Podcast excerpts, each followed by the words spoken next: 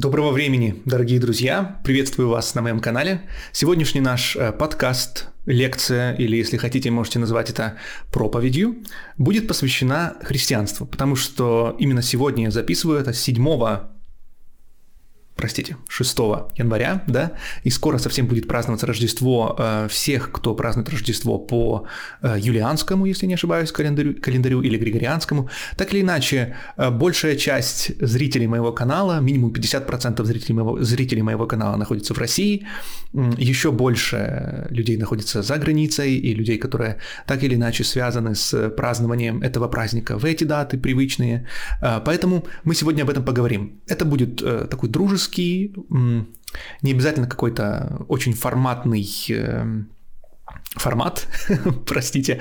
Да, поэтому вы можете слушать это. это. Задача в том, чтобы вы это именно слушали. То есть, прежде всего, это подкаст, поэтому тут не будет каких-то ярких э, вставок, видеоряда. Ставьте на комфортную вам скорость в YouTube 1.25, 1 с половинкой, 2, может быть, 1.75 и слушайте, собственно говоря, потому что мы сегодня поговорим э, о том, чем, чем бы мне с вами хотелось поделиться, тем, о чем я писал немного в телеграм-канале, кто еще не подписывался, пожалуйста, подписывайтесь. Иногда я пишу там, иногда пишу в YouTube. Так или иначе, э, у нас дружеский эфир, поэтому я не надеюсь, что у него будет много просмотров, но, конечно, хотелось бы. Но больше всего мне хотелось бы, чтобы та аудитория канала, которая здесь собрана, а, я понемногу с ней знакомлюсь, и я знаю, что среди вас очень много образованных людей, преподавателей, педагогов, э, ученых даже в различных сферах, да, и мне, честно, очень лестно, потому что и очень приятно, и очень радостно, потому что э, это моя идеальная аудитория, которую бы мне хотелось видеть, потому что мне хотелось бы поднимать непопулярные темы, да, не те, которые находятся на какой-то периферии, эм, потому что их и так достаточно, такого контента и так много, и это хорошо, и это хорошо. Мне бы хотелось говорить именно с экспертами в своих областях, с, конкретно в данном случае с священниками в различном понимании этого слова, да, с людьми, которые глубоко э, понимают и разбираются в вопросах веры, религии, э, христианства в том числе,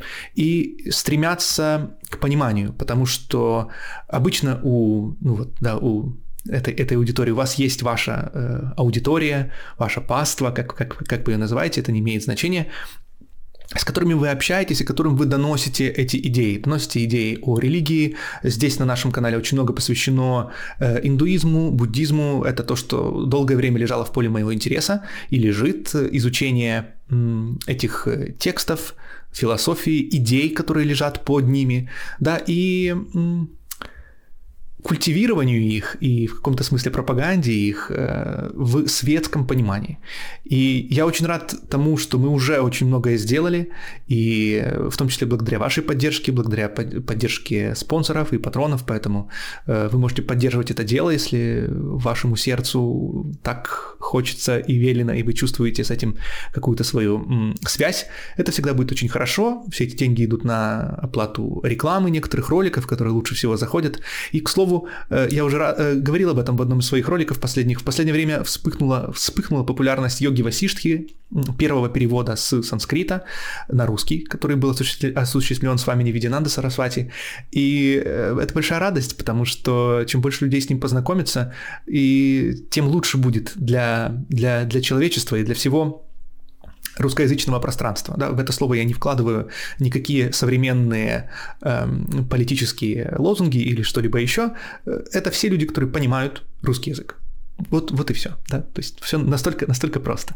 Поэтому это здорово, что люди узнали о йоге Васиштхи, потому что это на самом деле жемчужина и бриллиант произведения индийской мысли.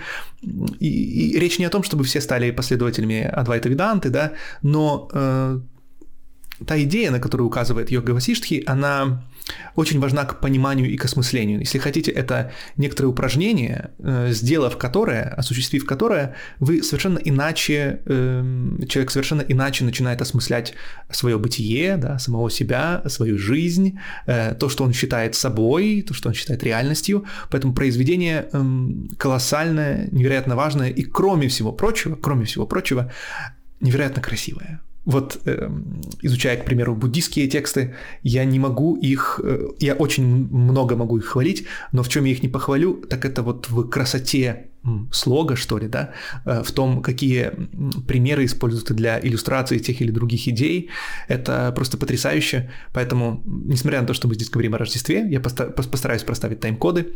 Эта часть была о йоги Васиштхи. Итак, я рад, что вы э, смотрите, что вы все еще с нами на нашем подкасте, в том числе, я знаю, огромное количество людей слушают на подкаст-платформах, и это видео, это, это, это аудио будет на подкаст-платформах, поэтому слушайте, если вам удобнее, на Google подкаст, Яндекс подкаст, Apple подкаст, Spotify, везде все есть.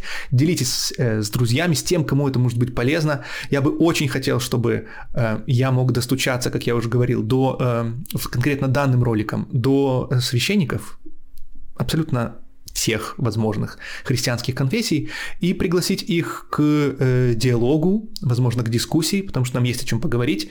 И если кто-то не знает, я доста- достаточно много времени в своей жизни потратил на изучение христианского богословия, и э, могу, и я как бы знаю, о чем я говорю, да, к счастью или к сожалению, но могу составить такую хорошую конкуренцию некоторым людям, некоторым священникам, скажем так, да, вот, потому что, к сожалению, не все из них э, действительно глубоко изучают это с точки зрения действительно поиска истины. Но э, речь о чем? Речь о Рождестве. Дело в том, что я много размышлял об этом празднике, о том, какой смысл ему придается в современном формате, и в том, э, к чему это может привести? В том, что необходимо осмыслить нам сегодня, вот живя в 2024 году, да, о том, что мы можем понять, что мы можем переосмыслить и как нам необходимо переосмыслить, собственно говоря, христианство.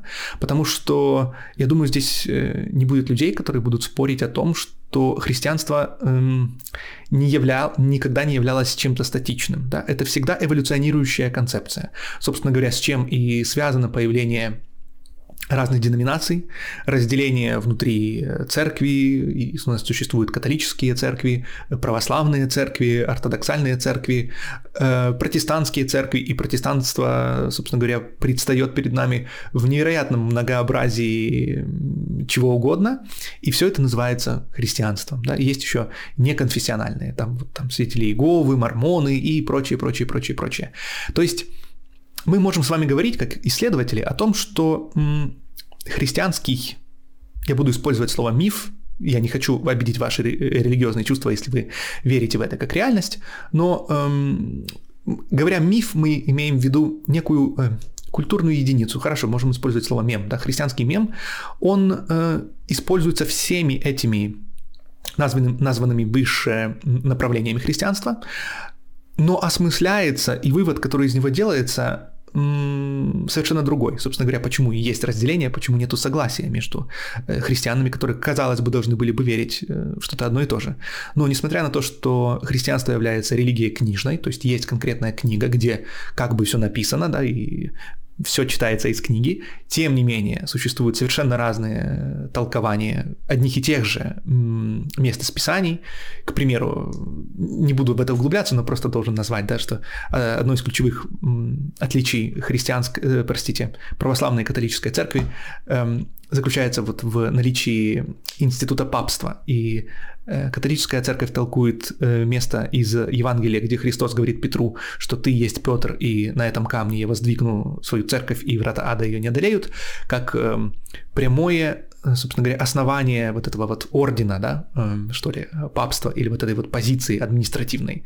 И они ее продолжают и считают невероятно важной. При этом они признают все ошибки папства, которые были в прошлом, то есть это не слепое, скажем так, поклонение авторитету, да, а православная, ну и протестантская, конечно, следом традиция, она отрицает этот институт и говорит, что когда здесь Христос говорил о, э, что ты есть Петр, и на этом камне э, я воздвигну свою церковь, что он имел в виду не конкретно личность Петра, а он имел в виду то откровение, которое было у Петра, потому что до этого э, Петр говорил ну, словами ранее, когда Христос спрашивал своих учеников, за кого люди меня почитают, то э, Петр сказал, что ты Христос, сын живого Бога, да, и вот после этого Христос говорит, что э, ты, Петр, на этом камне воздвигну свою церковь, и православная и протестантские традиции говорят, что здесь Он говорит не конкретно о Петре, а об этом откровении, об этом понимании того, кто есть, кто такой Христос, да, и что на этом откровении, потому что Петр э, переводится как скала, как камень, да, Петра,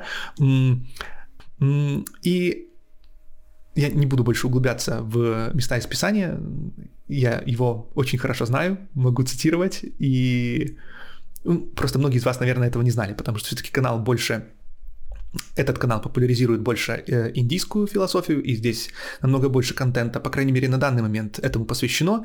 Если я увижу спрос на эм, контент о переосмыслении христианства, я с удовольствием буду его создавать, потому что все-таки эм, европейская культура, несмотря на то, что в небольшой такой среде эм, интеллигенции, да, и не только, но присутствует интерес к восточной философии, к индуизму, буддизму, да, вот даосизму, вот всем вот этим направлениям. Тем не менее, для подавляющего большинства христианство является основоположным культурным базисом, потому что хотим мы или не хотим, мы э, мы выращены в христианской культуре. И она настолько нас окружает, что мы как рыба в воде э, не, даже не обращаем на это внимания, мы даже не видим этого, пока мы, скажем так, не удаляемся достаточно, э, до, достаточно, не, достаточно не удаляемся для того, чтобы оценить ее влияние на нас. И это очень важно понять, что это за культура, потому что даже если м, вы не разделяете эти верования, считаете их устаревшими, все равно влияние христианской культуры, потому что оно было повсеместным и влияло абсолютно на все институты, оно э, оказало и оказывает влияние на нас, и есть некоторые вещи, которые мы даже не понимая, э, исповедуем, которые являются, которые проистекают из э, христианского богословия, христианской культуры, христианского осмысления тех или иных концепций. И это касается каждого из нас, да, и это родная для всех для нас культура, которую невозможно изменить.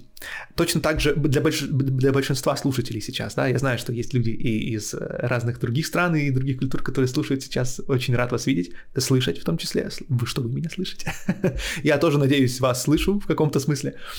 Это как э, родной язык, да, он есть скажем так, единственный, да, или иногда бывают исключения, конечно, но часто есть какой-то один доминирующий родной язык, его невозможно изменить. Э, независимо от какой-либо, неважно какой пропаганды, да, он есть такой, какой, какой, какой есть. Это вещи, которые невозможно изменить, потому что само определение родного языка означает тот язык, с которым мы вы, выросли, который был первым. Это как первая жена, да, ну вот в некоторых исламских странах, да, первая жена, она не может стать второй, она просто первая, потому что она первая по счету. Точно так же с языком. Родной язык — это первый первый язык. Это первый язык. И у него есть ряд некоторых преимуществ и особенностей. Наше мышление часто про прошито нашим первым э, языком, и точно так же наше мышление, э, наши очки, через которые мы смотрим на мир, э, это куль очки культуры, да, очки э, восприятия, которые у нас есть. И в данном случае э, христианство является основополагающим. Я знаю, что многие люди, которые интересуются восточной культурой часто пренебрежительно э, относятся к христианству как к чему-то более ну, примитивному. Да? Христианское богословие воспринимается как более примитивно или более жестокое, и существует множество аргументов, и множество из которых, конечно же, достойны того, чтобы их обсуждать. К счастью, э, большинство христиан признают э, ошибки прошлого, которые делала и католическая, и православная церковь, церковь и эм, что опять-таки подтверждает, да, что церковь является эволюционирующей институцией. Она постоянно меняется, она никогда не стоит на месте, ровно точно так же, как и христианское богословие, оно не стоит на месте, оно постоянно развивается и эволюционирует. И исходя из этого, я хотел, чтобы мы с вами посмотрели на праздник Рождества как на преемника языческого солярного культа. И э, я надеюсь, да, вы понимаете, мы с вами тут не спешим, я буду долго разворачивать мысль, и вы видите в названии ролика, что он посвящен э, Христу, как великому гуманисту, просветителю, и э, о связи этого с новой русской идеей. Поэтому я буду долго подводить ко всему, но это очень важно создать такой вот орнамент, внутри которого мы впишем эту картину, и пазл сложится. Ну, мне близок такой стиль, я люблю такой стиль, поэтому не пишите, пожалуйста, что здесь много воды, это не вода, это, это, это вода необходима, иначе вы не сможете проглотить, да, чаще всего. Некоторые смогут, но мне все-таки хотелось бы донести мысль до максимально возможного да, круга людей, а не только для тех, кто максимально в теме, с кем мы на одной волне, э, потому что я понимаю, что есть многие люди, которые думают иначе, и мне бы хотелось э, объяснить свою точку зрения, предоставить ее, объяснить, на чем она основана, и, конечно же, выслушать. Э, я готов к абсолютно любой дискуссии, но мне бы хотелось показать, как я это осмысляю, и я уверен, что все думающие люди, которые слушают э, эту нашу беседу, они смогут найти для себя очень много полезного. Итак, никто из нас, я уверен, и даже, собственно говоря, братья и сестры христиане не будут отрицать, что христианство является преемником э, солярного культа. Э, причин множество. Во-первых, э, и это, насколько мне известно, это научный факт, что никто на самом деле точно не знает, когда, когда родился Христос. То есть эта дата, она, ну, в каком-то смысле выдуманная, но не случайная. Не случайная, потому что, если мы говорим о праздновании западным миром, христианство, то оно как раз было вот, э, оно уже прошло, да, в стране, в которой я живу, тоже оно прошло, и это было 20 числа, да, или 20, 20 числа декабря то есть Рождество уже при, пришло, прошло. Э, по другому календарю, вот сейчас, э, так называемому, да, в православном мире, в России в частности, в некоторых других странах, Рождество только-только будет праздноваться. Но суть в том, что это совпадает э, с празднованием да, Нового года, и в частности 21 декабря мы, ну кто праздновал, кто нет, так или иначе мы это отметили всей планетой, день зимнего солнцестояния. То есть что это означает? Это означает, что наше любимое дорогое солнышко, благодаря которому наша планета жива и такая, какая она есть, да, все здесь произрастает, оно, э, точнее, даже не оно, а мы по отношению к нему, да, достигли того положения в космосе, где мы находимся максимально э, далеко, да, по нашей орбите. И с этого дня, с этого дня, после 20, э, какого было, первого, по-моему, да, после 21 декабря, каждый день становится длиннее, чем ночь каждый день э, солнышко садится чуть-чуть позже, встает чуть-чуть раньше, да, то есть мы приближаемся к солнцу, мы приближаемся к лету. И с этим связан, э, связаны были огромное количество языческих праздников, то есть эм, люди ранее, придерживаясь самых разных верований, э, пытаясь осмыслить, систематизировать Вселенную, мир, который они созерцали, они замечали это. И в наших климатических широтах, да, то есть мы не говорим сейчас про Индию, мы говорим про э, широк, широким мазком говоря европейские страны, да, э, мы очень сильно зависимы от Солнца. То есть Солнце – это праздник. До сих пор, к примеру, в Швеции, да, если солнышко выходит, сон ясный день, это для многих выходной, все идут э, на природу, отдыхать, купаться, все останавливается, все идут радоваться, наслаждаться солнышком, потому что его очень-очень-очень мало. И мы не страдаем, как, допустим, мы не страдаем, как, допустим, в Индии или в африканских странах от солнца. То есть солнце для нас – это всегда что-то теплое, яркое, приятное, доброе солнышко, которое согревает своими лучами, которое приносит теплоту, жизнь, процветание, взращивание выращивает наш урожай и так далее. То есть, к примеру, в Индии солнце может быть очень разрушительным, да, оно уничтожает, оно испепеляет, и далеко не всегда оно бывает добрым. Поэтому в Индии, к примеру, мы видим, что очень часто говорится о прохладном, приятном свете Луны, и божественные некоторые инкарнации, в том числе Кришна, да, и его, эм, он, он сравнивается с вот этим вот холодным, приятным светом Луны, потому что там так жарко, что этот свет Луны, как бы, ну, верили, что от него свет от Луны, это не отраженный свет Солнца, да, это, это, такой именно свет Луны, он такой мягкий и очень приятный. Но у нас э, другая ситуация географическая, есть прекрасная книга э, Константина, простите, забыл его фамилию, э, называется, по-моему, как-то что-то там с зайцем связано. В общем, он, э, это прекрасный религиовед. Э, кому будет интересно, напишите в комментариях, я оставлю ссылочку на книгу, вы можете найти ее на Литрес, и он сам ее начитывал. Хороший заяц, плохой заяц, но могу перепутать. Где он изучает то, как климатические и географические условия влияли на возникновение тех или иных культов и как они в нем отразились. И здесь, безусловно, мы видим то же самое, потому что э, солярный культ, да, он посвящен вот этому вот солнцу, которое означает, что самая темная, самая в каком-то смысле холодная ночь зимы, она позади, и с этого момента рождается солнце, да, то есть э, рождается э, Спаситель. Рождается солнце, солнце становится набирает свою мощь. Это означает, что зима, скорее всего, пройдена, то есть запасов мы, ну, как бы э, хватит. Те люди, которые выжили, они, скорее всего, доживут до весны. И вот люди ждут весны, когда будет тепло, когда снова, э, может быть, сможет сможет наступить урожай, когда свет окончательно победит тьму.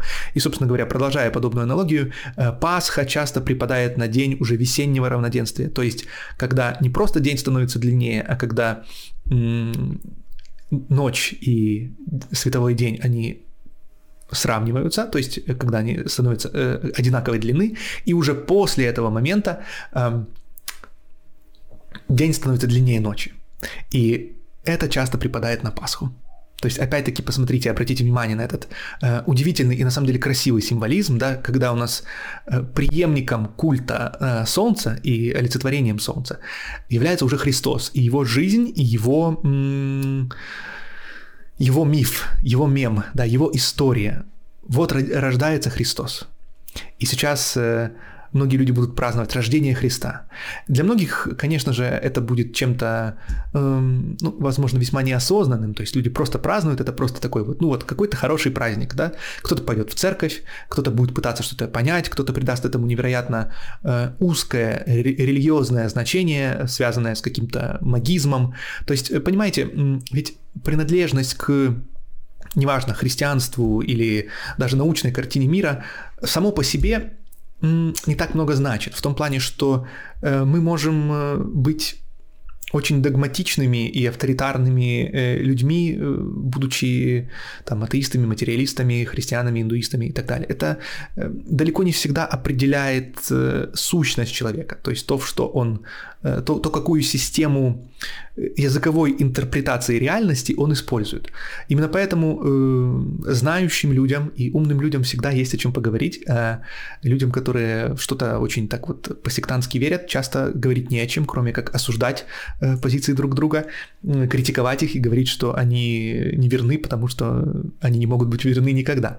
Все потому, что э, часто мы не способны посмотреть с сквозь другую парадигму другого мышления, проявить свою эмпатию, проявить, активировать свои да, зеркальные нейроны и попытаться понять, как этот человек осмысляет это. То есть определиться с эм, терминами, так сказать, потому что часто мы, э, даже не зачем, мы всегда с вами являемся заложниками языка, потому что именно с помощью языка мы с вами общаемся. И под такими очень сложными понятиями, как космос, Вселенная, тем более Бог, да, мы понимаем каждый из нас понимает очень разные вещи. Даже если я скажу вам слово «собачка», да, вот будет перед нами 10 человек, я скажу, э, что у вас ассоциируется со словом «собачка», да, то есть вот что вам первое приходит на ум.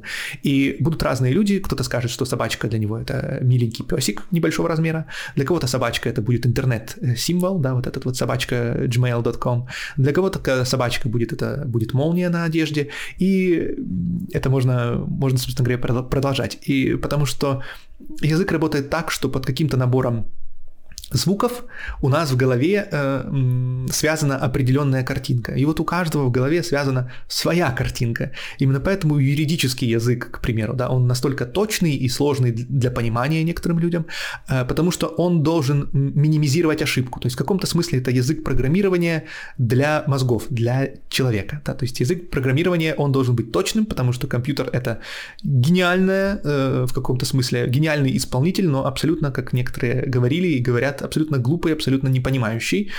Ему нужно объяснить точно, что ему необходимо сделать. Конечно, сейчас мы находимся на пороге э, колоссальных и прекрасных изменений и, возможно, открытие уже кибернетической разумной формы жизни. Ну что ж, посмотрим, это будет любопытно. Меня это не удивит, и я, более того, это в каком-то смысле жду и уверен, что это более чем возможно, что э, разумная жизнь, она или одушевленность, она совершенно не ограничена именно биологической э, формой жизни и вполне может быть э, силикон карбоновой, да, э, вполне может быть э, технической, созданной из микрочипов, железа и всего такого. Она вполне может быть созданной нами в каком-то смысле. Именно здесь у меня есть э, колоссальный соблазн уйти в размышления и упоминание мыслей Вернадского в отношении ноосферы и о том, что это эм, закономерное развитие человека, э, человечества и вообще в целом развертывание космоса. Но э, давайте с этим подождем, я все-таки хочу к этому подвести чуть-чуть позже. Продолжаем разговор, дорогие друзья. Итак, я хотел сказать о том, что христианство наследует этот солярный культ, но, э, знаете, не в том смысле, что это все то же самое, только с другими названиями. Нет, конечно же, это не то же самое. И это переосмысленный солярный культ, собственно говоря, как и сам солярный культ. Он развивался из примитивного магизма, когда человек видел солнце и придавал ему какие-то э, божественные качества и просто просил у солнца что-то, хотя это было позже. Вначале человек, э, скорее всего, исследователи говорят о том, что человек верил в то, что он может как-то управлять это, имитируя э, дождь, солнечные какие-то э, хороводы, да, там и все тому подобное. Постепенно мы приходим к тому, к осмыслению того, что манизм является куда более, что ли, разумной или приемлемой, или конструктивной для человеческой психики и э, для жизни социума концепцией. И тогда происходит переосмысление. То есть мы видим это по всей планете и в различных культурах, собственно говоря, и с индуизмом так происходило. Э, то, что раньше было разными богами, в, каком-то, в какой-то момент начало становиться одной личностью, Вишну или Шивой. Да? То есть Шива вобрал в себя огромное количество разных божеств. Точно так же, как и Вишну, вы можете это изучить. Раньше они были разными божествами, да? но тоже происходило некоторое осмысление. И то же самое произошло с нашим солярным культом. Да? Э, в разных народах это по-разному интерпретировалось, но в какой-то момент появилась необходимость какого-то объединения этого и систематизации и переосмысления того, что этот миф значит для человека. Потому что э, все мы всегда руководствуемся каким-то мифом, каким-то мемом, какой-то глубинной идеей, которой мы глубоко проникнуты. Э, в этом смысле лично у меня вызывает огромное удивление, э, и я до сих пор в каком-то смысле, поймите меня правильно, восхищаюсь тем, что смог сделать с э, немцами Адольф Гитлер, я не одобряю его методы, конечно, и цели, но сама суть того, что внушив, навязав, объяснив, заставив поверить в какую-либо идею, можно, в принципе, хороших людей заставить делать э, чудовищные вещи. И многие исследователи, которые после всех этих проблем с э, нацизмом, когда они исследовали, э, есть вот книга да, «Эффект Люцифера» и различные эксперименты э, о природе зла. Я, к сожалению, не помню их сейчас название и не хочу углубляться, потому что наш подкаст будет просто бесконечным из-за этого. Суть в том, что как таковых людей, которые испытывают патологическое желание делать зло, их подавляющее меньшинство, то есть это единицы на самом деле. В основном мы имеем хороших людей, которые верят в хорошие цели и ради достижения этих хороших целей совершают или верят в то, что они смогут достичь их, совершая э, ужасающие поступки, как оказывается, к сожалению, потом. И после Второй мировой, конечно, многие... Это было огромное разочарование, когда люди говорили о том, мы были как э, да, одурачены э, Гитлером, он ввел нас в заблуждение. Конечно, кто-то использовал это для того, чтобы уйти от э, справедливости, уйти от ответственности, но я абсолютно уверен, что действительно таких людей было большинство, и более того, все абсолютно военные конфликты, которые завязаны с ужасающими поступками, а, ужасающий поступок – это убийство другого человека, неважно под каким поводом.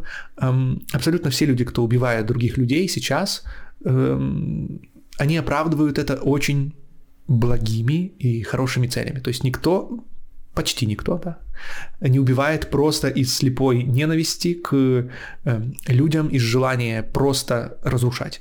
У всех высшей мотивацией является причинение э, добра.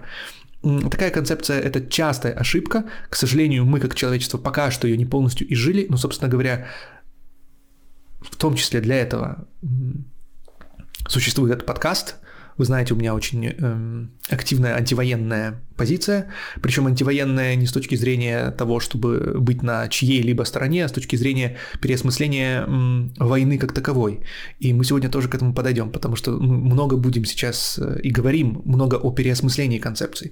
И вот э, как говорится, свято место пусто не бывает. Кстати, с одноименным названием существует прекрасная книга об исследовании атеизма в СССР. Э, настоятельно ее рекомендую. Или посмотреть э, серию роликов об атеизме в СССР, основанную на этой книге на канале э, «Религиолог», если не ошибаюсь. Потрясающий канал, вы сможете тоже почерпнуть много интересного, если вы до сих пор смотрите и слушаете этот подкаст. Уверен, вам будет тоже очень много интересного, вы сможете найти на этом канале. Итак, мы говорим о переосмыслении, о переосмыслении солярного культа и о христианстве, которое явилось переосмыслением этого солярного культа. Э, различные хаотичные верования, которые были связаны с солнцем, с торжеством добра над злом. И вот был, собственно говоря, вопрос и запрос у общества, торжество какого именно Э, солнца, что является этим солнцем, что является этим добром? И что является злом, что торжествовало над чем. То есть вот когда мы говорим об этом символе победы света над тьмой, что мы называем светом, а что мы называем тьмой.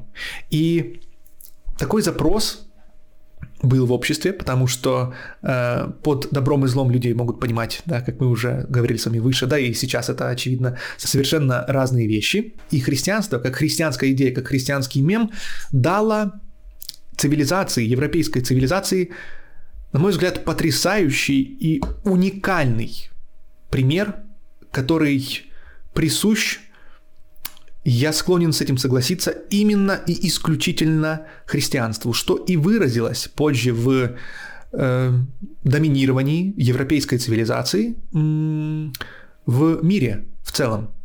По той причине, что эта модель оказалась и оказывается более успешной и более продуктивной. И я сейчас э, не хочу, чтобы меня кто-то мог э, да, упрекнуть в каком-то европоцентризме, эм, хотя я мог бы себя назвать да, европейцем до глубины души, но более, конечно, космополитом, но так или иначе.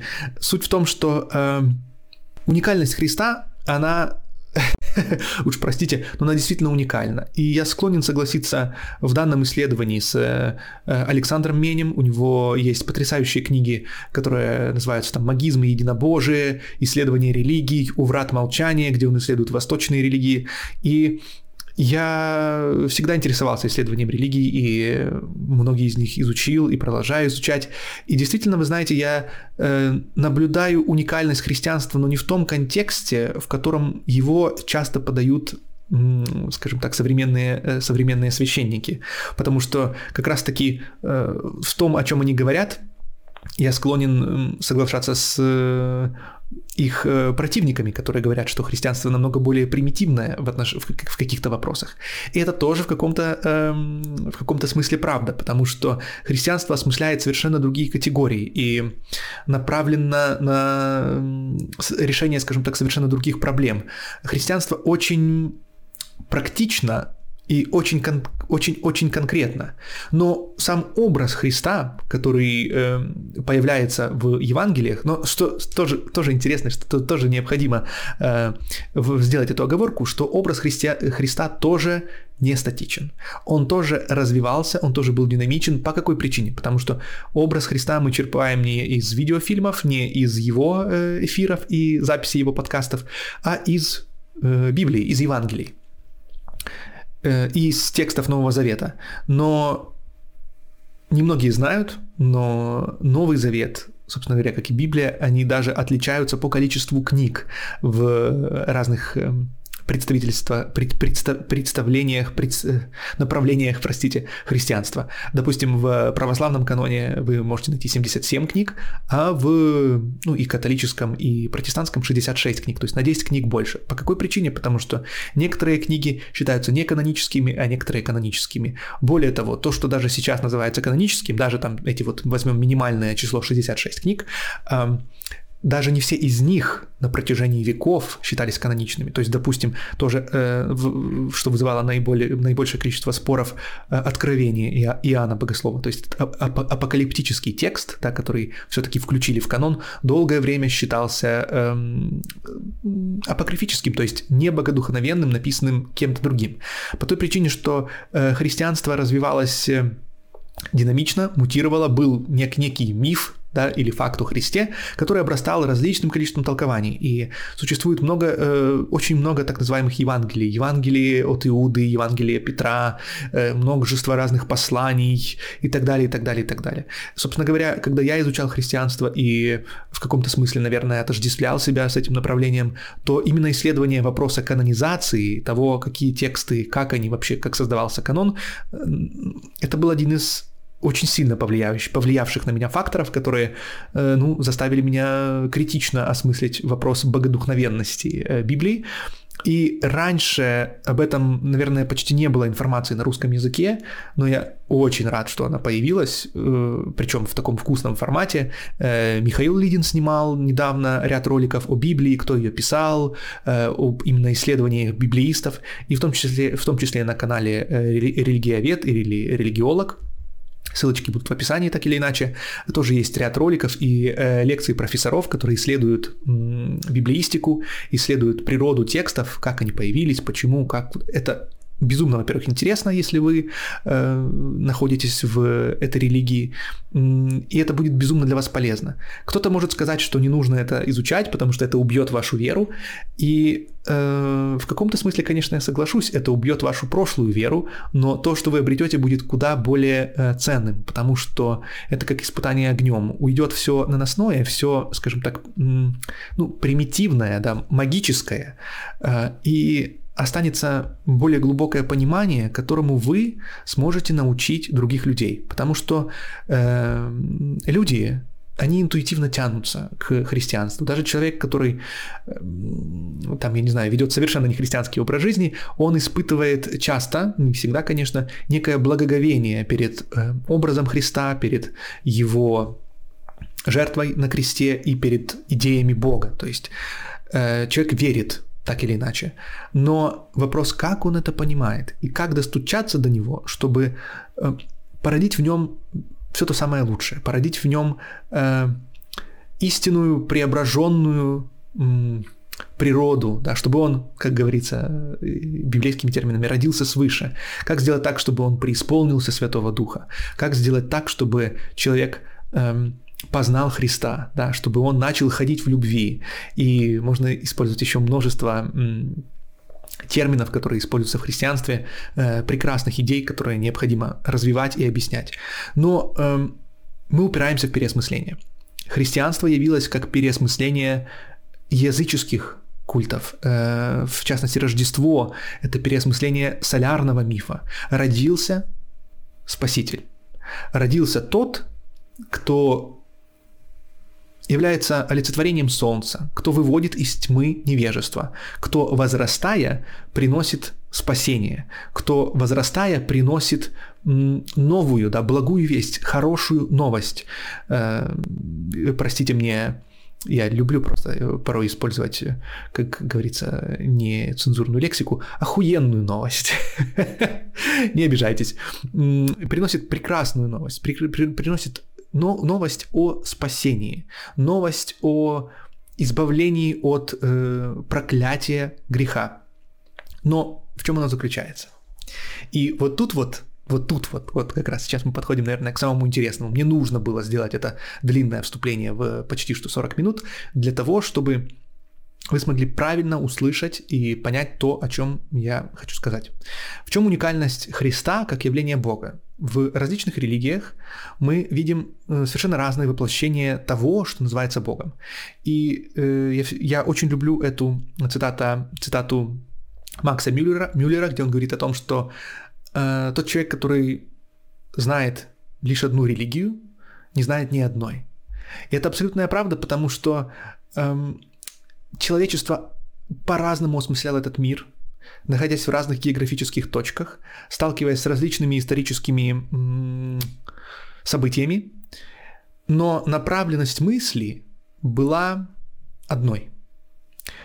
Но равно как один человек не может знать всего, да, прочитать весь интернет, э, точно так же одна религиозная идея или концепция не может открыть нам всю полноту накопленного знания, которое человечество имеет о том, что считалось и до сих пор на самом деле может считаться божественным. Потому что э, несмотря на прекраснейшие успехи науки, и я невероятно рад и благодарен этому, и рекомендую вам, э, если вы еще не открыли для себя радость научного познания, открыть ее для себя, потому что я подведу к этому тоже сейчас. Подождите, пожалуйста, не, не хочу открыть сразу все карты. Уникальность Христа в среди всех религий. Конечно, у каждой религии есть свои потрясающие, прекрасные, назовем это так, э, козыри, что ли, да, уникальные э, особенности, которые должны быть в каком-то смысле заимствованы и осмыслены представителями других религий. Но в чем уникальность Христа как выражение Бога? Если в других религиях мы видим, допустим, на образе Шивы, Кришны или Будды, хотя Будда, конечно же, не Бог, да, и это атеистическое направление – религиозной мысли. Уникальность Христа была в том, что его называют еще, вы, если вы читали Писание, его называют Сыном Человеческим. То есть он является не просто Богом, но он одновременно с этим является и полностью на все сто процентов человеком. Я э, заранее сейчас мы вступаем на такую скользкую дорожку, где э, я заранее прошу прощения у, как я надеюсь, слушающих этот подкаст э, священников и богословов и исследователей за возможную ересь или что хотите, но я уверен, вы сможете уловить э, мое сердце, мой посыл и то, что я хочу сказать. Уникальность Христа э, как Бога заключается в том, что Он на 100% Бог и на 100% человек. Что это означает? Осмысливается это, конечно, разными э, религиозными направлениями внутри христианства тоже весьма по-разному. И в целом, несмотря на принадлежность к христианству или к, допустим, восточным религиям вроде индуизма и буддизма, лично я наблюдаю некое, скажем так, фундаментальное, основное, основополагающее деление между западными религиями и, скажем так, восточными. Это очень грубое деление, но за неимением э, другого, э, других терминов я его использую. И восточное богословие, вне зависимости от религии, причем, заметьте, что очень важно, на мой взгляд, развивалась по пути разработки уникального обезболивающего. Что я имею в виду? Э, религия выступала по большей части как основа надежды, основа того, чтобы сделать для людей жизнь сносной, несмотря на ее ужасающую несправедливость. Человек видел войны, убийства, смерти, эпидемии, голод, множество ужасающих событий, но э, восточные религии давали ему надежду и говорили, допустим, в христианстве, что э, да, что бедные, если они страдают, то на небесах они будут Э, богатыми, они получат свою награду, что восторжествует высшая справедливость в индийских э, религиях и культах. Говорится о карме, да, что человек накапливает карму, что в следующей жизни у него будет лучшее рождение и так далее, и так далее. То есть э, осуществляется вот эта вот схема некого переноса справедливости. То, чего человек, то, чего целые прям цивилизации, народы, племена не могли добиться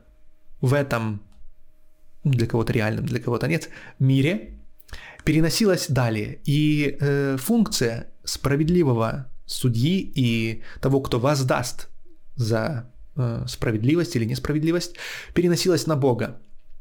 И, э, допустим, часто коммунистическая, советская да, идеология, она критиковала это, и вы э, слышали наверняка в гимне Интернационала о том, что да, никто не даст нам избавления, ни Бог, ни царь и ни герой, добьемся мы освобождения своей собственной рукой. И критика религии была во многом основана на том, что Ленин, цитируя Маркса, говорил о том, что э, религия это опиум для народа, вместо того, чтобы придать людям силы для борьбы, она усыпляет и успокаивает. И счастье э, подобного человека, да, которое вот, вот блаженного, сравнимо с счастьем алкоголика, который вот напился, и он пьяный лежит, забыл про все свои проблемы, но проблемы никуда не делись. Но он забыл, он забыл об, этом, забыл об этом. Это, конечно, весьма э, грубое сравнение, но в каком-то смысле оно не в бровь, а в глаз. Действительно, это верно подмечено, что некоторые направления христианства, не только христианства, они развивались как э, идея, как мем способный к обезболиванию, способный к примирению человека с несправедливостью и ужасностью бытия. И никак не на то, чтобы это бытие э, изменять, активно изменять и не мириться с ним. В то же время, я надеюсь, да, мы закрыли этот вопрос, э, в то же время на так называемом западном направлении, да, развивалась совершенно, совершенно иная идея. Она была основана не на том, чтобы создавать обезболивающее, она была основана как раз-таки на том, чтобы придавать людям силы, максимально придавать вот то, что э, говорил Ленин, ссылаясь на Маркса, придавать людям силы для борьбы. И я не могу говорить о том, что является лучшим, что является худ, худшим. И у того и у другого есть свои плюсы и есть свои минусы. Потому что, к примеру, э, последствия подобной культуры, которая во многом развита на Западе, является то, что э, люди, безусловно, очень усердно э, трудятся, работают, но из-за этого мы видим, что обезболивающего эффекта, скажем так, так и не изобретено, и появляется так много потребностей в психологах, психотерапевтах, которые пытаются вылечить травмы человека, которые он на пути этом своей жизни, да, своих, своего преображения действительности э, получает. Эм, в то же время у другой стороны, у восточной стороны совершенно другие проблемы. Да? Это часто бездеятельность, пассивность, но при этом человек находит мир внутри своего сердца. И дело не в том, что является э, здесь лучшим. Да? Дело в том, чтобы если мы будем понимать природу этого богословия, потому что мы тоже э -э эти же э, различия мы можем проследить не обязательно в разных религиях, а именно внутри самого даже христианства. Мы видим, есть так называемое восточное христианство, да, назовем это, обобщим это термином православие, и западное христианство, обобщим это термином даже не так католицизм, потому что это все-таки нечто среднее, как э, протестантизм, потому что именно он доминирует в западном обществе, э, в Соединенных Штатах, и э, в целом влияние протестантизма даже на католицизм, потому что в результате э, католики согласились, с, скажем так, с тем, против чего протестовал Лютер во многом, да, и признал, что индульгенция — это не очень хорошее было занятие, скажем так. И поэтому я хочу подчеркнуть то, что э, христианство переосмысливалось в двух основных направлениях, в двух основных, э, если хотите, интерпретациях, да, в двух основных э, парадигмах понимания мировоззренческих, которые влияли на э, движение, на развитие и на ключевые фундаментальные принципы, на которых строилась та или другая цивилизация.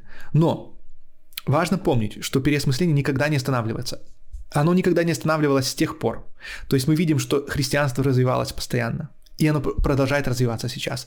Даже сейчас мы видим, что каким-то образом это, конечно, сложно, но христианство пытается э, примирить современную тенденцию на то, чтобы не признавать э, людей с нетрадиционной ориентацией, как грешников, которые идут в ад, э, пытаются примирить это с древними текстами, в которых все-таки это сказано, ну, скажем так, черным по белому.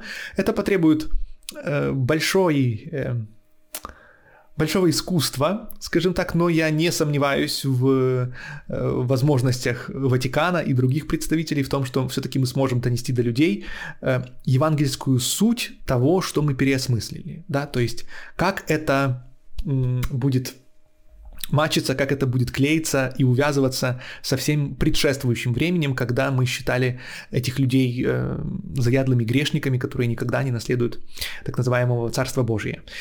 Поэтому концепции развиваются до сих пор. Э, собственно говоря, даже в контексте того, о чем мы говорили, у, если не ошибаюсь, Макс, нет, это уже не Макс Мюллер, Макса Вебера, э, была прекраснейшая книга, которая называется э, «Протестантская этика и дух капитализма», где он увязывает успех протестантских обществ, их большую э, экономическую и социальное, их социальное благополучие с тем, что э, эти общества чаще всего протестантские, и что их приверженность к определенной форме интерпретации христианства является э, оказывает одно из доминирующих влияний на то, на, на, опять-таки, на успех общества, если мы можем так это обобщать. И э, в том числе многие исследователи, они говорят о том, что да, э, православные страны, они менее развиты, чем католические, католические менее развиты, чем протестантские.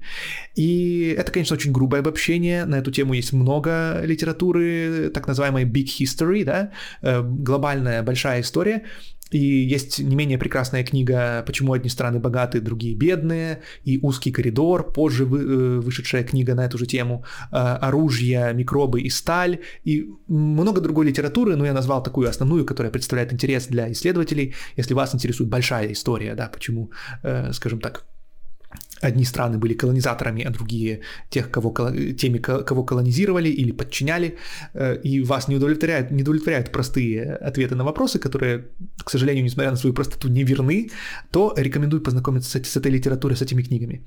Но я хочу в данном нашем видео сделать э, акцент на, на влиянии христианства на все это, на влиянии осмысления, формы осмысления символа, идеи и вот этого христианского мема, потому что Э, даже здесь мы видим, что у всех была одна и та же Библия, ну, в каком-то смысле, да, но э, мы как человечество на протяжении этих двух тысяч лет делали из нее совершенно разные выводы. И как я говорил выше, кто-то использовал некоторые, и это, кстати, очень важное замечание, кто-то использовал некоторые кусочки из Библии, места из Писания, для того, чтобы продвигать одну идею, а некоторые делали акцент на другом. Истина в том, что действительно в Библии вы можете найти э, и то, и другое. И на самом деле они действительно ну, это мое личное мнение, но я думаю, вы тоже с этим согласитесь, они друг с другом не лепятся, ну, они не сочетаются друг с другом, они противоречат друг другу. То есть Библии как и любым сборник, архаическим сборником текстов, которые так пытались, конечно, систематизировать, но это попросту невозможно. Эм, можно найти оправдание любой идеи. То есть до сих пор там, да, и хоть несмотря на то, что в Библии э, в Новом Завете черным по белому написано, что нужно носить женщинам эм, головные уборы, тем не менее до сих пор есть множество церквей э, протестантских, особенно где это где э, никто этим не заморачивается совершенно. И в том числе в отношении того, может ли женщина быть священником, э, тоже до сих пор эти вещи, хотя они там написаны, но это интерпретируется в протестантских идеях совершенно иначе, и это становится возможным.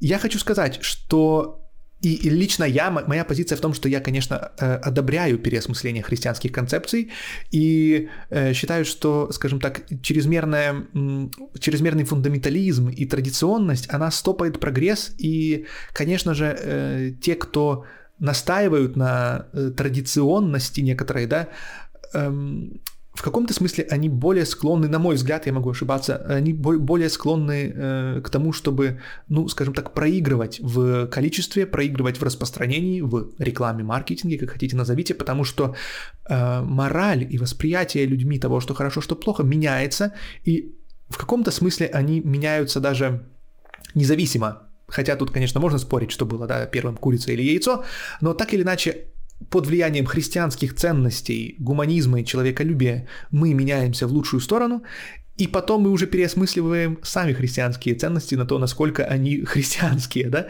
и хотим их менять, хотим их изменять, и мы видим это в истории, это, это было и в том числе один из прекраснейших примеров на примере института рабства в Соединенных Штатах.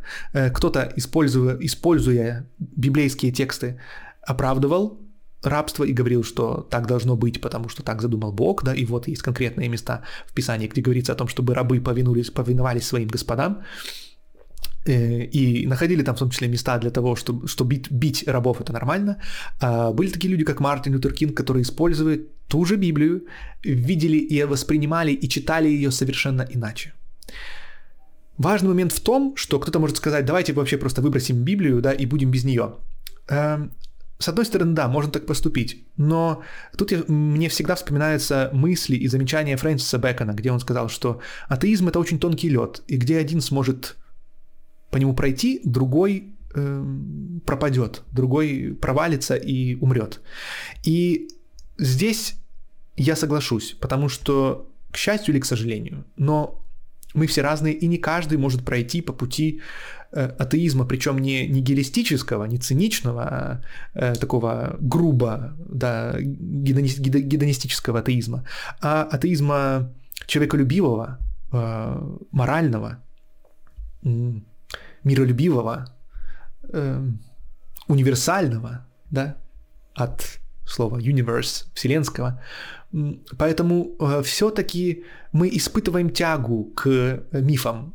Есть прекрасная книга у Паскаля Буае «Объясняя религию», где он, рассуждая об этом, говорит, что, похоже, есть у нас что-то в мозге, которое делает нас, не всех, религиозными. И не факт, что это э, ошибка, э, возможно, это и преимущество. И я хочу сказать, что да, это, безусловно, преимущество, но Вопрос в том, как мы это осмысляем. Потому что посмотрите даже сейчас на вселенную Marvel или DC Comics.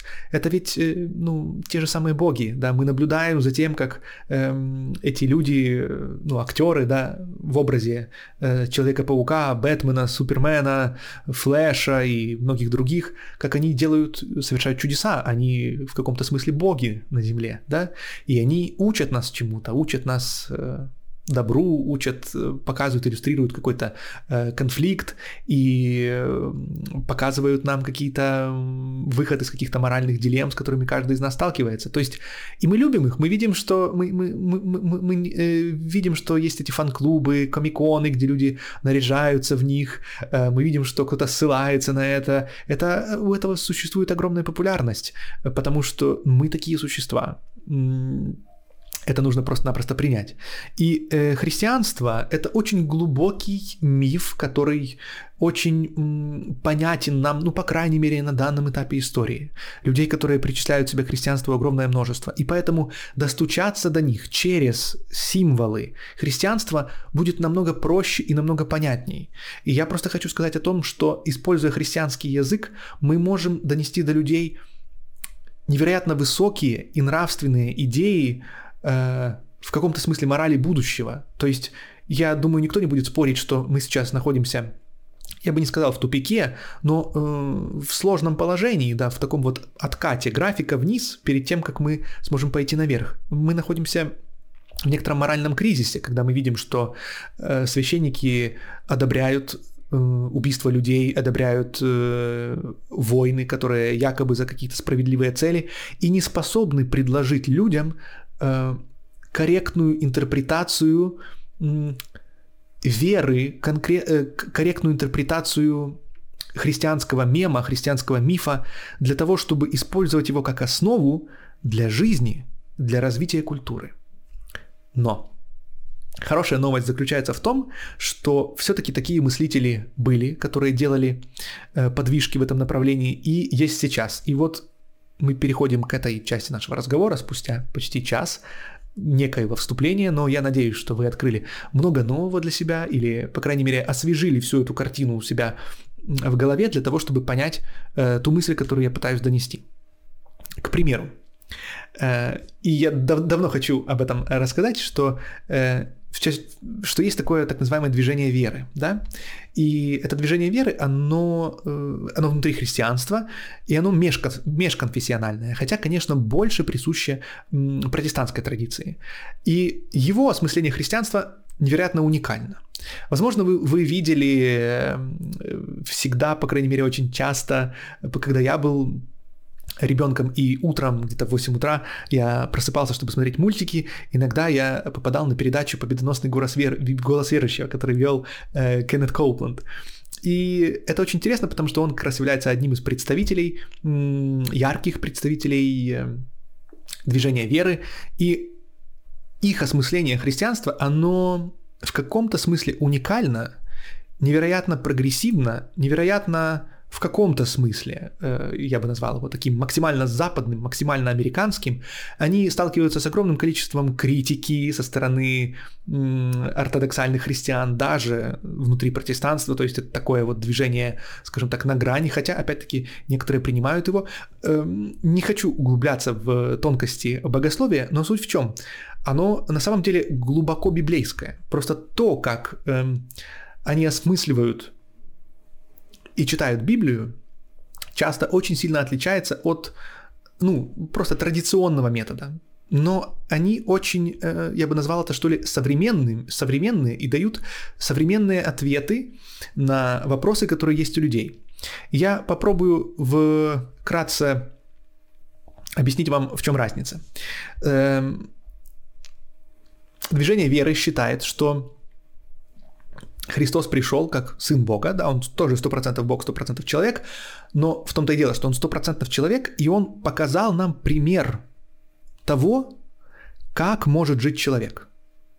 И в каком-то смысле здесь, в принципе, все христиане согласятся. Да, конечно, Христос показал нам, как быть сострадательным, как э, быть добрым, да, как э, любить других людей и так далее. Но э, движение веры идет дальше и говорит, да, это все верно, это все так, но не только. Его любовь была выражена в чем-то большем, чем просто какие-то ощущения и хорошие слова и хорошие проповеди, да, какое-то милосердие.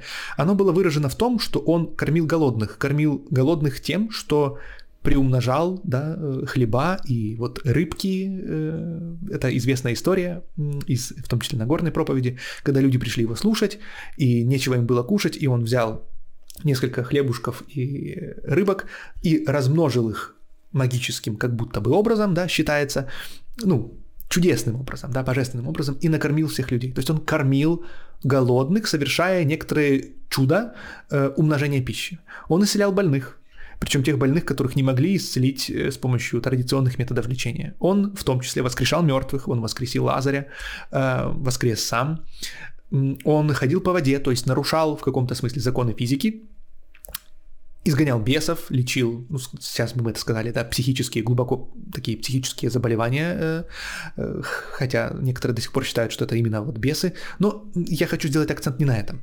Я хочу сделать акцент на том, что он делал экстраординарные вещи, которые во многих традиционных течениях христианства приписывается, что и говорится о том, что эти вещи могут делать а. Только Христос. Б. Еще некоторые очень-очень-очень святые люди, через которых очень глубоко проявлена божественная природа, и вот они тоже совершали эти чудеса.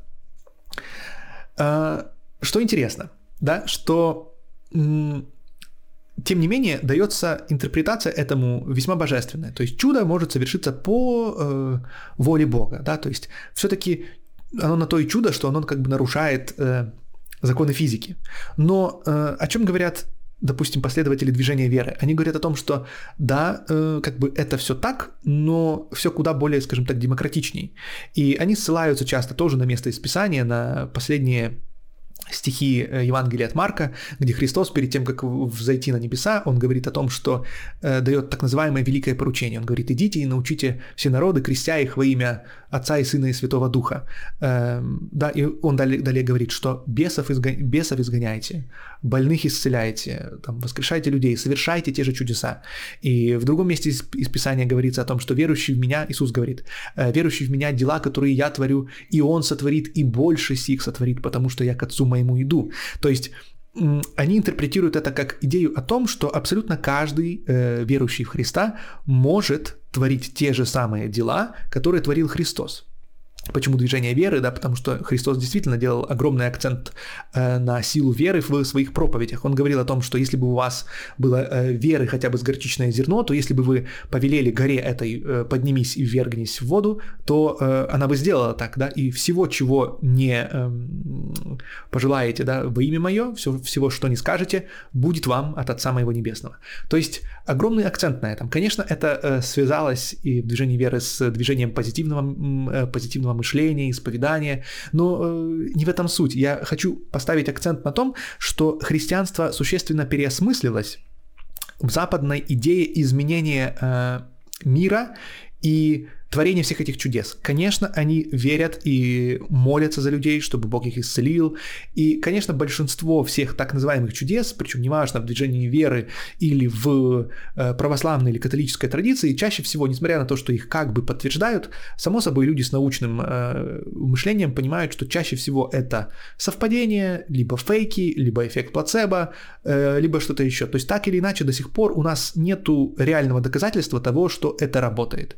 Чаще всего это является ну, таким вот, э, даже порой этого, к сожалению, есть доказательства, что есть мошенники, шарлатаны, которые имитируют это, создают видимость этого. Я думаю, что известный, наверное, многим Вовчик Мунтян является одним из таких вот мошенников, который, ну, просто играет на этих э, чувствах людей. Но суть в том, что Писание, да, то же самое Евангелие осмыслилось не как обезболивающее, а осмыслилось как активное руководство к действию.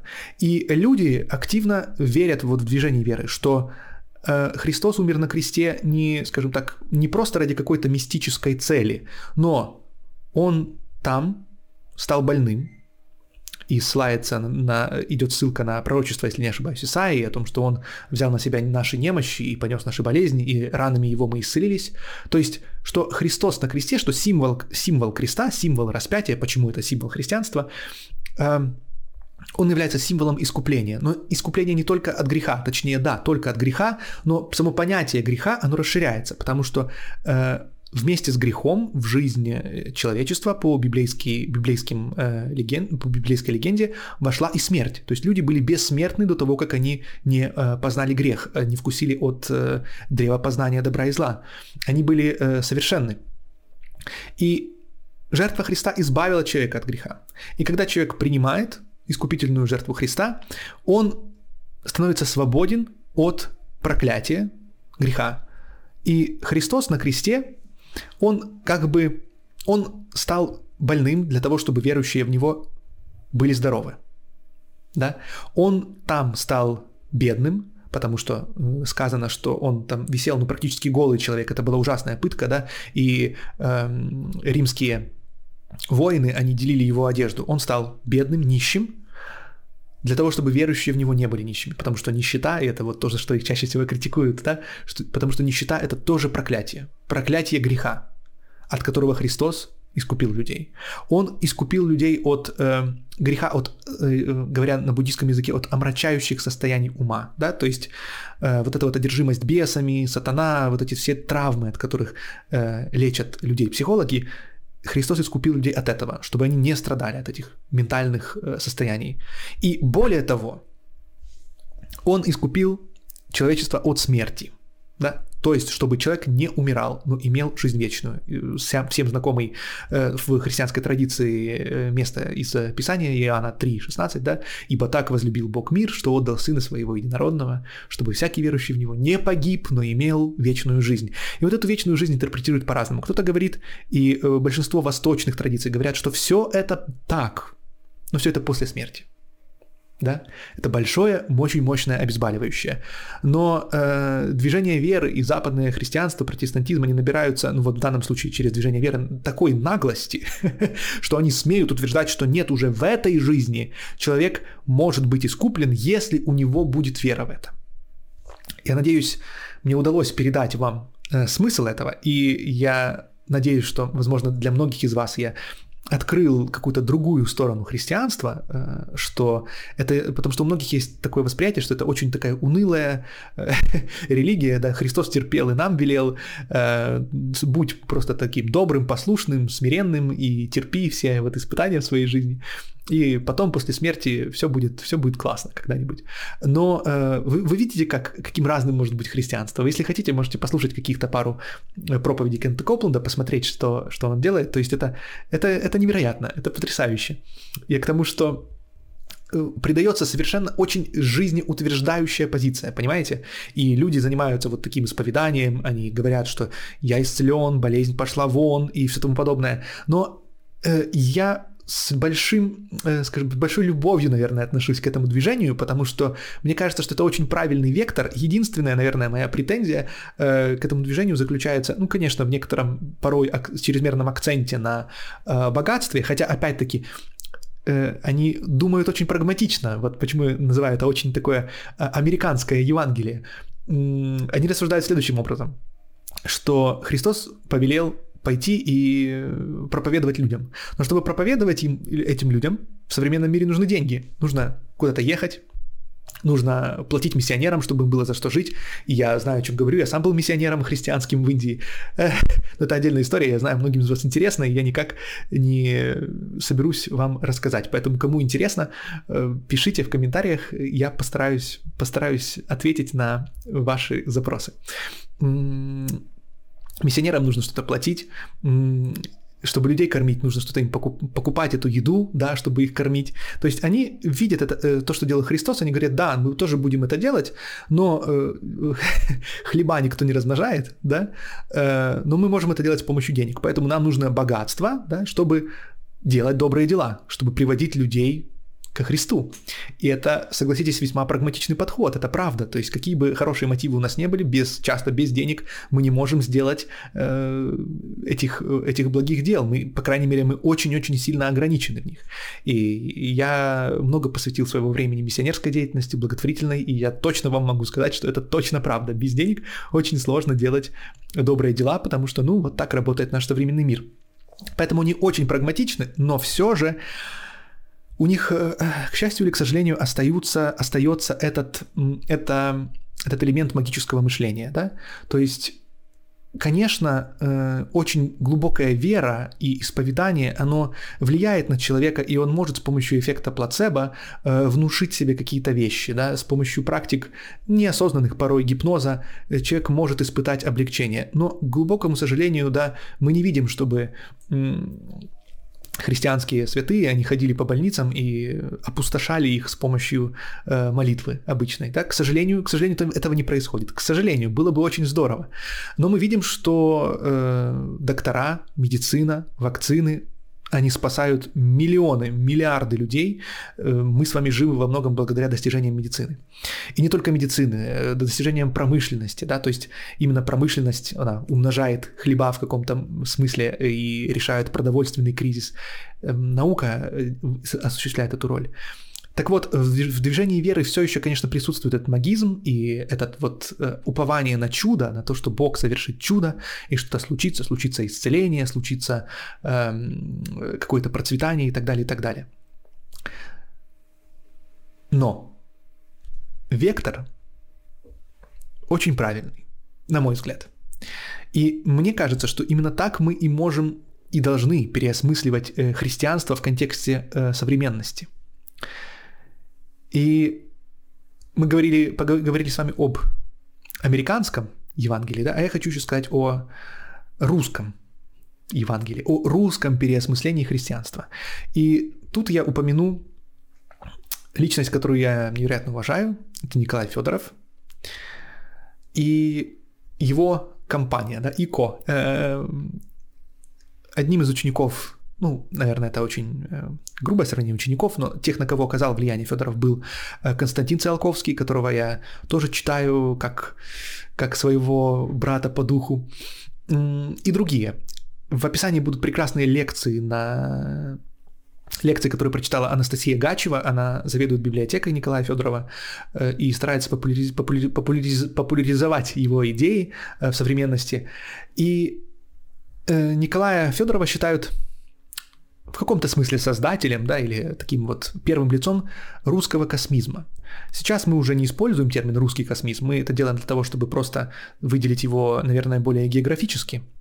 Но как он осмысляет христианство? На самом деле он, находясь в каком-то смысле даже задолго и далеко от Америки и идеологически, и географически, он осмысляет христианство очень похожим образом. Потому что многие люди, которые сейчас празднуют Рождество в России, могут сказать, ну, это эти америкосы, там, да, пиндосы, это все понятно, это эти материалисты, у них все все время все только на деньгах завязано, они только там об этом и думают. Но Федоров осмысляет христианство совершенно иначе. То, о чем мы говорили, уникальность Христа как Бога заключается в том, что образы Бога, вот Вишну, Шивы, да, они часто весьма отстранены от этого мира. Мы видим, что эти боги приходят в мир, они совершают какие-то чудеса, могут прочитать какие-то прекрасные лекции и поучения вроде Бхагавадгиты. Э, Шива вообще очень отстранен, но мы не видим подобия того, что делал Христос. А потому что Христос действительно проявляет огромную, во-первых, человечность, то есть проявляет себя как человека, да?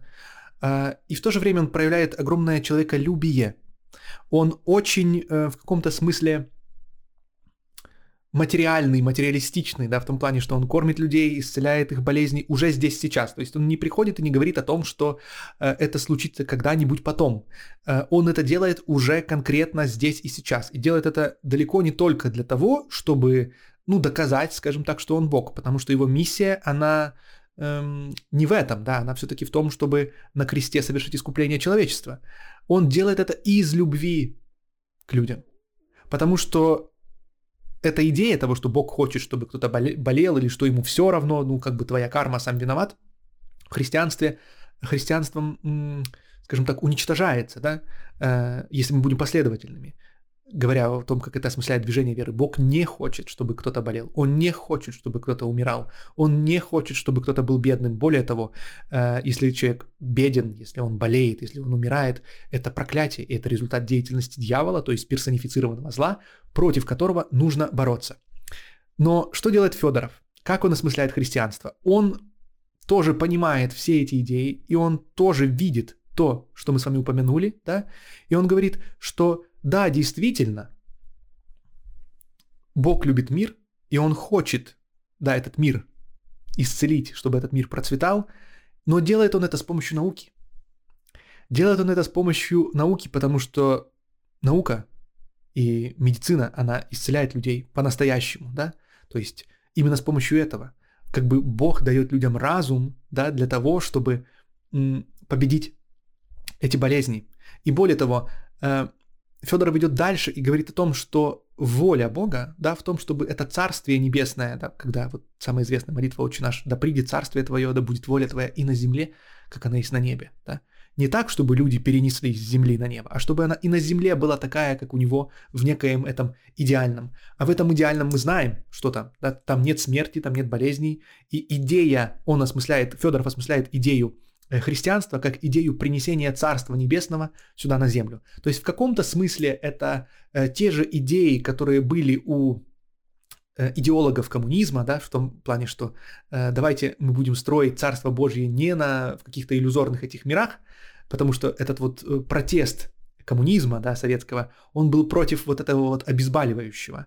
Э, но Федоров в каком-то смысле, как мне кажется, он увидел суть более глубоко, что людям это, людям это нужно, это необходимо. И советский эксперимент это доказал, что святое место пусто не бывает. Снова отсылаю вас э, к этой потрясающей книге или, или к серии роликов. И Федоров говорит о том, что задача и идея христианства в том, чтобы эм, принести процветание на землю, и более того, за что его часто критикуют и посмеиваются, чтобы воскресить всех мертвых. То есть его понимание ценности человеческой личности и долга христиан заключается в том, чтобы достичь такого уровня развития науки и техники, чтобы воскресить всех мертвых. Воскресить в реально в этом, условно говоря, ну, не в этом, а в идеальном теле, в идеальном возрасте. И это уникальный взгляд, он невероятно футуристичный. Даже сейчас, э, если не ошибаюсь, Рэя Курцвейла или, или Питера Диамандиса, или их обоих критикуют за то, что они, э, как э, визионеры, создатели Singularity University, они говорят о том, что наша задача в том, чтобы победить смерть, чтобы продлить жизнь. Но они очень согласны с Федоровым, который видит, что главный враг человечества является грех, но плодом греха, да, плодом греха есть смерть. И то, что говорит э, Бог Адаму в саду, он говорит, что м, перед тем, как он вкуш, вкушает да, э, плод древа познания, он говорит, э, не ешь с этого дерева, потому что в день, в который ты съешь, смертью умрешь. Да? Ты умрешь смертью, потому что смерть является результатом греха, результатом вот этого познания бытия и небытия. Но опять-таки он видит, как, что Христос приходит для того, чтобы разрушить это э, проклятие смерти, чтобы вернуть человеку снова свою божественную природу. То есть, по сути, Христос является примером того, каким может быть человек. И при этом он таким может быть не с помощью каких-то мистических, магических тумбы-юмб, да, а с помощью развития научной и технической мысли. Известен факт, что достаточно развитая технология воспринимается как магия. Если вас сейчас с вашим телефоном э, поместить 300, да даже 100 лет назад, э, вас будут воспринимать, ну, 100 лет, ладно, может быть, еще, да, 300, 500, 1000 лет назад, э, вы будете выглядеть как какой-то маг и волшебник. То есть никто не... Ну, очень сложно будет поверить, что это все просто результат науки и техники. Представьте, чего мы сможем достичь дальше, если мы будем руководствоваться этими, этими мыслями. Федоров видит основную проблему человечества, несчастья человечества, эм, проблем человечества в проблеме смерти. Ничто не имеет смысла, пока смерть не побеждена. Различные революции, э, которые направлены на улучшение благосостояния человека, это все нивелируется из-за того, что человек смертен. Это основная проблема, которую человечество должно решить. Более того, он видит это как основную проблему для человечества, которую оно должно решить. И решение этой проблемы, объединение вокруг решения этого врага смерти – будет объединяющим фактором для человека. И это то, что я говорил в прошлом эфире, да, в прошлом ролике о том, как остановить все войны, что нам необходим нашей природе человеческой, нам необходим общий враг. И этот враг должен быть настолько большой, настолько кровожадный, настолько ужасный, чтобы он смог преодолеть нашу э, эту вот примитивную племенную неприязнь друг к другу, да, вот это вот то, что мы сейчас видим э, между Россией, Украиной, Израилем и Палестиной, и то, что мы видели на протяжении веков и будем видеть, к сожалению, пока мы не объединимся вокруг общего врага. Нам, большинству из нас, да, есть, конечно, уникумы, большинству из нас нужен враг, кого победить. И вот Федоров говорит, а давайте мы победим смерть, а давайте этим врагом, против которого мы будем сражаться, будет смерть. Пускай это будут, ну и соответственно, да, смерть это как нечто самое большое, да, э, э, тут же рядышком, это будут болезни. Пусть врагом, против которого мы будет, будем сражаться, будет, будет нищета, голод. И Христос показал нам пример, да, то, что он при необходимости нарушал законы физики, но не с помощью, скажем так, чуда. Да, то есть Христос воспринимается как э, пример для подражания да, но мы ему можем подражать с помощью развития нашего интеллекта, мы научной мысли. И в этом уникальность Федорова, на мой взгляд, потому что он невероятным способом примеряет науку и религию. В советское время выходили книги, они э, так и назывались, у меня есть в архиве, лежит отсканированное, называется «Непримиримое противоречие». И там, конечно, важные факторы показываются, и там как раз идет э, полемика против вот этого вот обезболивающего постоянного, да, когда людям постоянно дают обезболивающее, постоянно, и когда человека не лечат, а дают ему обезболивающее, говорят, ну, после смерти э, Бог совершит справедливость, после смерти там все будет на небесах, Бог воздаст, Бог воздаст. И, конечно, я не могу осуждать. Действительно, людям тогда, за неимением чего-то другого, нужно было дать хотя бы обезболивающее. Представьте, что вы доктор, у вас в аптечке нет ничего, кроме обезболивающего. Просто представьте. Не давать людям обезболивающего вовсе, это ведь было бы бесчеловечно. Но мы можем использовать не только обезболивающее, мы можем реально излечить человека от именно корня болезни. И корнем этой болезни является э, смерть, страх смерти. И, конечно же, э, с Федоровым многие, представьте, еще тогда, это были 900-е э, или еще конец 800-х годов, конечно же, многие его высмеивали, э, даже не так за то, чтобы воскрешить, воскресить мертвых, как его спрашивали, а куда же их все, все, все куда же деть-то всех этих мертвых? И он говорил, а куда их деть? А вот знаете куда? Он говорит, человечество должно полететь в космос, колонизировать другие планеты, расселиться по всему космосу, по всей Вселенной, и эти люди будут жить на разных планетах. Потому что человеческая форма жизни, даже не так сам человек, как вот это вот, скажем так, да, гуманоид, скажем так, да, разумная форма жизни человек, и его сознательность является уникальной, э, если хотите, божественной чертой. Но мы видим, что и в эволюционном смысле это тоже так. Э, и Вернадский, о котором я упоминал в начале, да, он говорил о том, что ноосфера, она формируется, это как естественная часть развития Вселенной. Вселенная эволюционирует из хаоса в гармонию и использует в каком-то смысле человека или гуманоидную да, форму жизни для того, чтобы познать саму себя, для того, чтобы систематизировать саму себя, для того, чтобы превратить и э, превратить хаос в гармонию, да, для того, чтобы превратить э, проклятую да, землю в Эдемский сад, в небеса, в райский сад, чтобы воля Божья, она была и на земле, здесь, в материальном мире, как на небе, как в идеальном, как в том, в той идее, которую человек смог себе вообразить, осмыслить, таким образом поставив себе сверхзадачу размерами, пред, размерами выше и превосходящими порой его познание и даже понимание. Это некая первичная, глубинная наша интуиция того, что мы не хотим умирать, потому что мы чувствуем свою вечность и свою э, предрасположенность к вечности. Но важно, что Федоров, на мой взгляд, спускает Бога с небес на землю, при этом оставляя его там. То есть оно действительно, это действительно реально в действии воплощ... это, это идеи воплощения в действии самых лучших идеалов человечества. Это прекрасно, это потрясающе. Э, рекомендую вам лекции, посвященные космизму. Э, Анастасии Гачевой, и я думаю, вы сможете найти ее, по-моему, Светлана Семенова, ее звали, это ее мать, она тоже только начинала это делать, у нее тоже прекрасные лекции, э, старенькие, но они невероятно достойные. И я хотел привлечь ваше внимание к празднику Рождества, к образу Христа, потому что для кого-то из вас, кто будет праздновать, это будет каким-то очередным праздником или очередной религиозной мессой, чем-то э, загадочным, мистическим. И, конечно, все это важно, да. Но я хотел бы также акцентировать внимание на то, что это очень конкретные вещи, это очень конкретные идеи, которые могут э, преобразить все человечество, если мы сможем переосмыслить их. А сможем мы их переосмыслить, если вы их осмыслите таким образом и сможете научить других, собственно говоря, тем самым выполняя то самое великое поручение Христа. И в данном контексте Николай Федоров является, Николай Федоров и э, Циолковский и многие другие, вы узнаете о, э, о многих других из лекций э, Анастасии Гачевой, являются представителями русского космизма.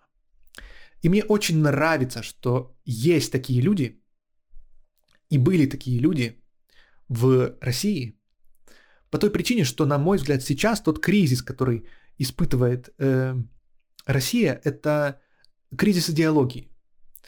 Э, на мой взгляд, я могу ошибаться, конечно, но, на мой взгляд, люди пытаются найти свою идентификацию. И различные, скажем так, нечистоплотные лидеры, да, они используют, они используют различные примеры того, что они называют, ну, русским. Формируется образ вот этого вот Эм, русского человека, которого нужно защищать от истребления Западом, которого все презирают, а мы все равно там вот докажем, мы такие и так далее, и так далее.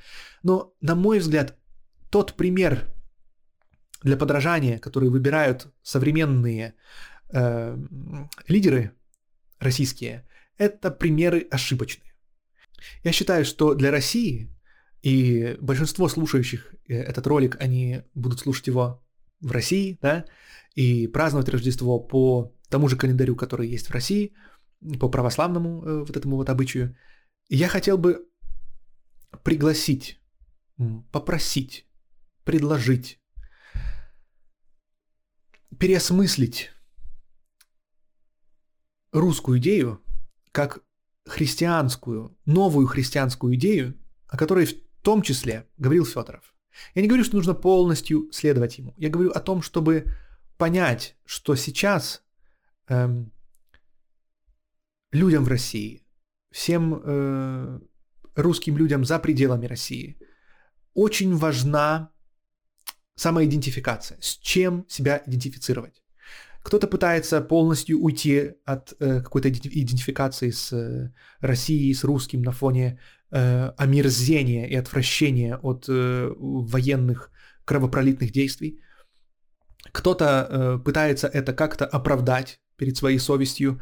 И все, что я вижу, это недостаток некой опоры, того прекрасного и хорошего, что было в России, что родила русская культура и э, космизм Федорова, и идеи Циолковского, и Вернадского являются очень важными идеями, которые на данный момент они крайне мало распространены, крайне мало людей о них э, знают. Все знают о идеях э, современных, которые используют машины пропаганды, но согласитесь, мало кто знает об идеях Федорова. Но, на мой взгляд, это именно те идеи, которые смогут преобразить образ русского человека не только для него самого, но и в лице всего мира. То есть, э, ведь всегда у м, России совре- современной даже, да, то, что использует современная пропаганда, она говорит о важности, величии русского человека, о миссии русского человека, о том, что он призван защищать вот эти так называемые да, традиционные э, ценности в противовес этому загнивающему и развратному Западу. И это становится для многих людей ориентиром, но, на мой взгляд, ориентиром ложным и палкой, которая сломается при попытке на нее опереться. Но действительно, это великая, скажем так, миссия русского э, человека, русского народа, она сможет осуществиться при наличии правильных, э, в каком-то смысле, примеров для подражания. Если русский человек сможет через образ того же Христа, да, через те же храмы, но выражать идеи космизма, космической этики, этики, скажем так, культурного доминирования не через оружие, насилие, но через невероятное, в каком-то смысле, поймите правильно слово, превосходство высоты души, да, э, превосходство сострадания, превосходство э, исполнения заповеди Христа в том, чтобы любить ближнего. Не знаю, есть ли смысл объяснять, что наличие любой войны, убийство любого человека никак не выражает и полностью противоречит тому, чему учил э, Христос самому духу христианства. Но у человека есть голод. Свято место пусто не бывает. И человек, рожденный в России, чувствуя всю эту ненависть, пренебрежение, которое он сейчас часто испытывает э, со стороны мира, часто люди свойственны, скажем так, занимать оборонительную позицию и искать этот э, внутренний стержень э, в той идеологии, которая попадается доступной. И различные недобросовестные э, лидеры используют это для того, чтобы э, направить людей на ложный путь. Но я бы хотел попросить тех людей, которые слушают сейчас меня и понимают, о чем я говорю, что немаловажно, чтобы э, вы в том числе взяли на себя эту роль изменение самого образа того, что из себя представляет русский человек. На мой взгляд, русский человек, русский человек Федорова – это человек космоса. Это человек космической любви. Космической любви, которая, конечно же, ни в коем случае никогда не выражается в какой-то агрессии или в убийстве других людей. Русский человек, человек, который объединяет э, планету, который помогает соединить ту самую глубокую восточную мысль и ту самую практичную западную мысль. И это все не сладкие идеи, не фантазии, это все, эти все мыслители, эти все идеи были, они всегда были э, в России. Эти все книги, книги Федорова, Циолковского, Вернадского, они написаны на русском языке. Э, много других достойных мыслителей, но обратите внимание на этих, которых э, это сокровища, которые лежат и которые пока что еще люди не рассмотрели. Но я приглашаю вас, вы, рассмотрите их. И когда вы увидите, и когда вы поймете это, помогите рассмотреть это другим. Поймите, что ведь я понимаю, что для русского человека очень важна вера, очень важен, э, важны церкви, Христос и это православие, но насколько по-другому и по-разному его можно осмыслить, насколько по-другому и по-разному можно осмыслить эти идеи тех же самых традиционных ценностей. Поймите, что одни и те же ведь слова могут вести нас на то, чтобы совершать отвратительные поступки, но Точно те же слова, но с другим осмыслением могут вести нас к тому, чтобы преображать этот мир, не убивать людей, а воскрешать их. Не делать новых инвалидов и коллег, а исцелять других людей с помощью науки, с помощью медицины, с помощью этого вот величия души, да, то, что так любят говорить про величие русской души. И сейчас очень много пропаганды с обеих сторон. Кто-то говорит о том, что это все что все русские это совершенно недолюди, да.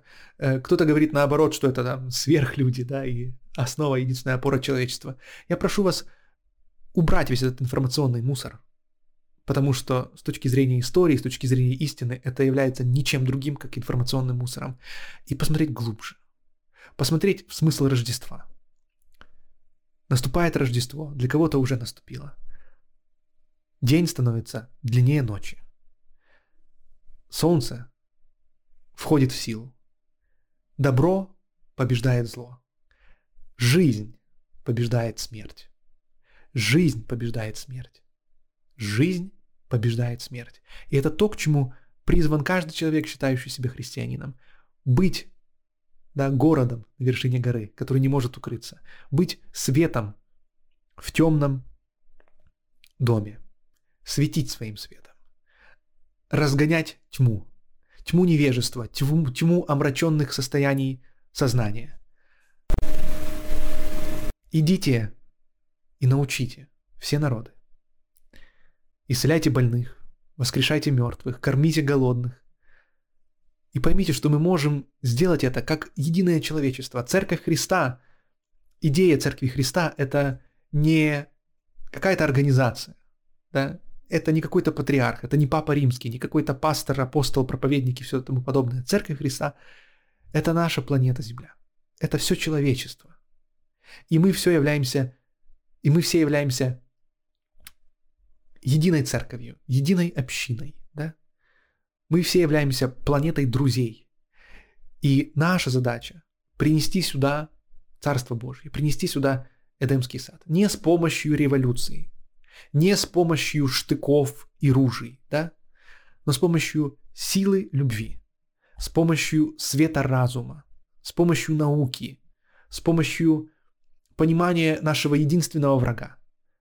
Да, в Писании сказано, что наша брань или наше э, воинство, да, наше воинствование не против плоти и крови, но против начальств, властей и мироправителей тьмы века сего, против духов злобы Поднебесной. То есть против... Раньше это осмысляли как какие-то бесы, да, но что являются бесы? Это идеи, да? Эм, человек, убивающий другого человека, верит в идею, что таким образом он способен достичь чего-то хорошего, что-то изменить. Человек, занимающийся разрушением, у него здесь какая-то определенная идея, понимаете? Поэтому наша задача сражаться с идеями с идеями того, что смерть является чем-то непобедимым. Нет, мы можем победить смерть. И победив смерть, мы сможем победить все остальные проблемы человечества. Конечно, это э, упрощение, и у Федорова он начал разрабатывать это намного глубже, но я не претендую на то, чтобы рассказать вам обо всем. И еще раз приглашаю вас переслушать лекции Анастасии Гачевой э, и Светланы Семеновой Рождество. Это Рождество нового человека, Рождество Сына Человеческого. Это для нас, для людей, которые пропитаны христианской культурой, для нас это великий праздник и великое напоминание. Праздник обновления. Праздник, когда мы можем переосмыслить что-то. Когда мы можем родить в себе этот новый источник света, который сможет озарять нас и принести свет, спасение и избавление нам самим и всему человечеству. И я хочу пожелать каждому, кто дослушал этот подкаст, досмотрел это видео, тому, чтобы это Рождество стало для всех из нас, для каждого из нас особенным. Чтобы вы смогли поверить в эту идею, что мы можем победить смерть, что мы можем победить все болезни с помощью да, разума, который дает нам Бог. В этом подкасте я использовал много э, терминологии э, духовной, скажем так, да. Вы знаете, что я глубоко и рациональный человек, человек научной мысли. Эм, но я думаю, вы поняли, о чем я говорю. Да? Мы здесь не о сверхъестественных вещах говорили. Мы говорили о вполне материальных, понятных вещах. Изменение мира с помощью науки, техники, медицины, образования. Но нам важна вера, нам важна эта идея о том, что мы можем сказку сделать былью. Но помните о том, что методы, которые мы будем использовать для этого, которые нужно использовать для этого, это сила любви. Это сила любви. И именно из любви мы должны делать это. Из любви к себе и ко всему человечеству. Ко всему человечеству. Возлюби ближнего своего, как самого себя. Да? Возлюби Бога своего, э, Господа Бога своего всем сердцем своим, всем разумением своим, и всей душею своей, и ближнего своего, как самого себя. Возлюби Бога это не про, воз, это не про то, чтобы возлюбить что-то магическое, да, идеальное. Не про то, чтобы возлюбить что-то магическое, но возлюбить идею чего-то невероятно совершенного и превосходящего нас самих. И после этого мы видим праздник Рождества, как это идеальное становится человеком.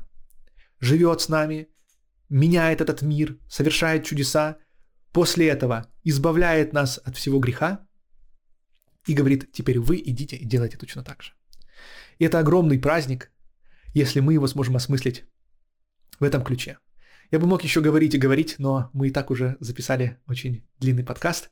Я надеюсь, что вы уловили то послание, которое я хотел до вас донести. А, это видео будет, наверное, неполноценным, если вы все-таки не посвятите свое время изучению каких-то вещей, Э, каких-то ссылок, которые, которые, которые, которые я давал, хотя бы лекция Анастасии Гатчевой, уверен, вы многое для себя откроете. Пожалуйста, распространяйте эту идею. Я не прошу вас делиться этим видео. Возможно, и скорее всего, э, немногие его смогут досмотреть до конца и уж тем более понять. Поймите это по-своему и объясните своему другу, объясните своей маме, каждому, кто будет праздновать Рождество. Постарайтесь, используя этот символьный язык христианства, донести до людей идеи, которые будут взращивать их, которые будут двигать их намного дальше, чем они даже сами могут себе представить. Давайте вместе победим грех. Давайте вместе победим смерть. Спасибо вам большое. Будьте счастливы. Мир и любовь.